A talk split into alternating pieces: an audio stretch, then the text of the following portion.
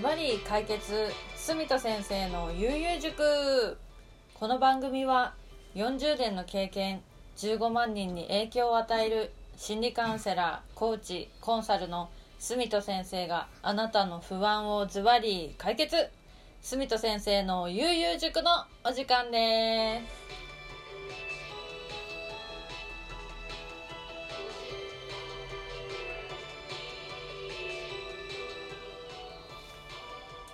はい、こんばんは。どうですか、うさこさん元気でしたか？はい元気です今日もジムに行ってきましたあ、偉いですね。僕も今日は行きたかったなーみたいな感じで。それに暑くてさ、本当。暑かったり台風が来たり雨が来たり大変な感じでさ、うちの患者さんも大変なんだよね本当にあ僕はね本当に体の治療と心の治療と関係の調整をやっているのでいろんな患者さんが来るんですね。痛みの心身症痛みと心身症の専門家で、えー治療もやってますので、えーいろんな患者さんが来ます。だからこういうふうな感じに神経がね、えーていうのかな、うん、過敏になる。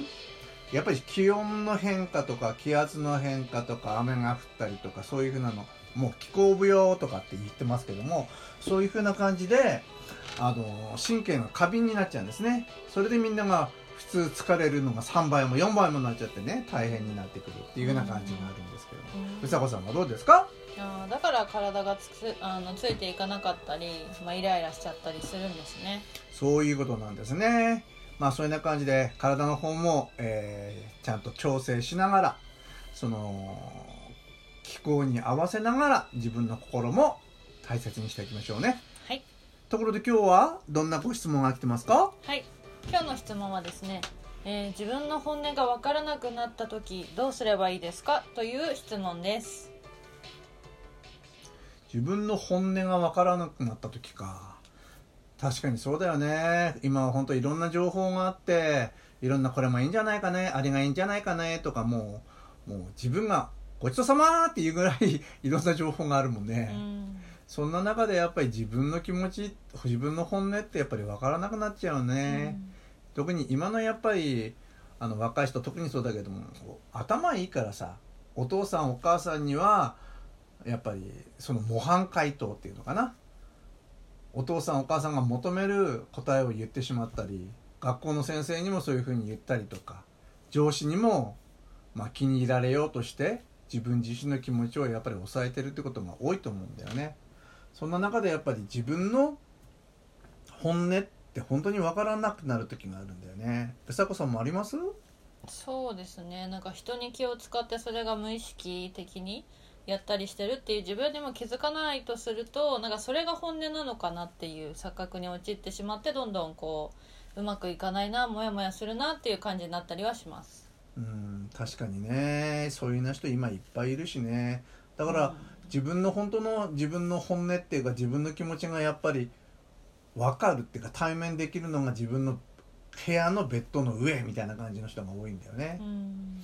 僕もそんな経験がやっぱりいっぱいあるんだけど、やっぱりでもそんな時はね僕は変化をするまあ一般的にその、まあ、YouTube とかいろんなところでいろんな起業家が言ってると思うんだけど非日常体験をしなさいとかね。うん。つまり今いつでもやってるルーティーンっていうかねはい。やってる行動以外のことをやる。はい。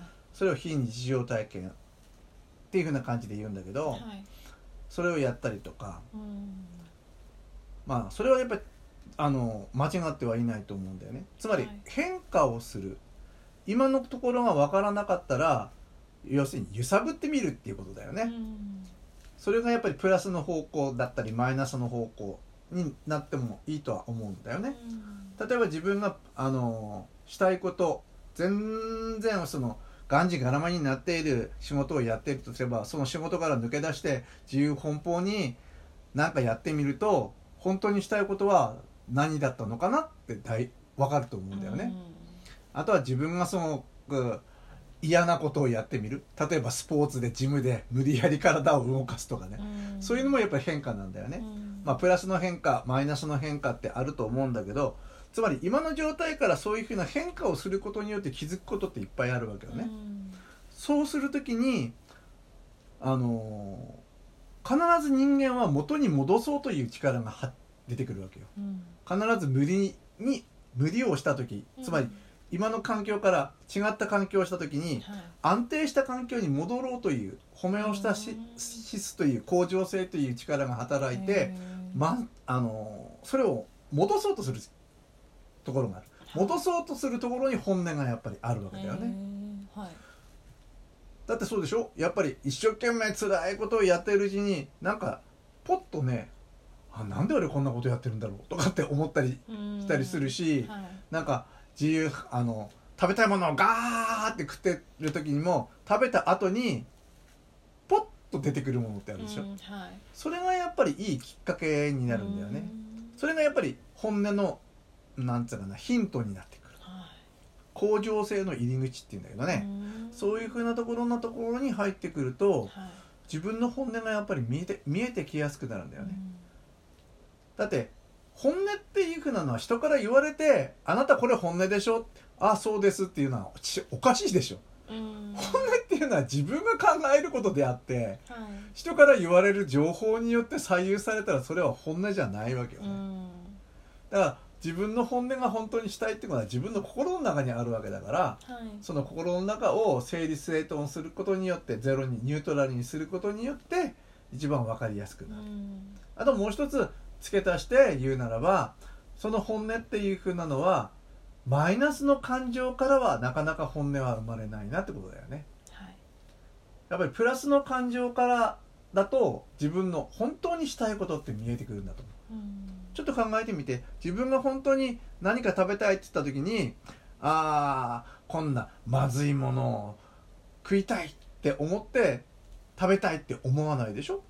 うんそういうところもやっぱりあるし自分が例えばこういうふうな感じ人からやっぱりまあなでなでしてほしいっていうか自分を受け入れてほしいっていうような感じがあったとしたらその感情ってマイナスのところにあるわけじゃないじゃない？プラスのところにあるじゃない？はい。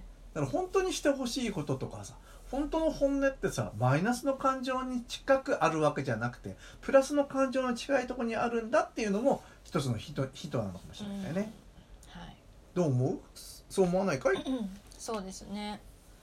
やっぱりなんかその日常から離れる。非日常体験って例えば旅行だったりとか普段しないところに出かけてみるとか、うん。そういうのが非日常体験かなと思うんですけど。それで普段の考えから一歩こう離れてみるというかそれで別の角度から見れるっていうのがあるのかなと思ったんですけど、うんうんうんうん。はい。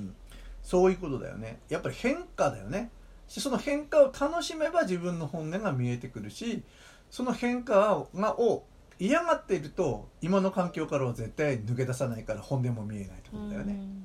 どうだろそうですね。はい。勉強になりました。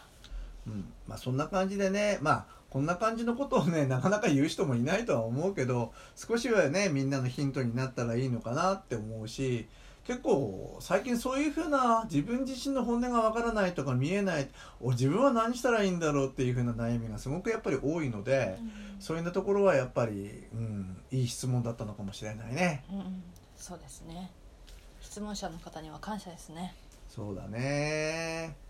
ただこういうふうなところにやっぱり縁がなくてね、まあ、こういうふうな話も聞いている人も少ないかもしれないしやっぱりもっともっとやっぱりそういういい縁があったらいいなその縁を引き出すためにもやっぱりいろんな変化をなんつうか変化を拒まないでどんどんどんどん変化にぶち当たってもいったら面白い人生を送れるんじゃないかなって思うんだけど。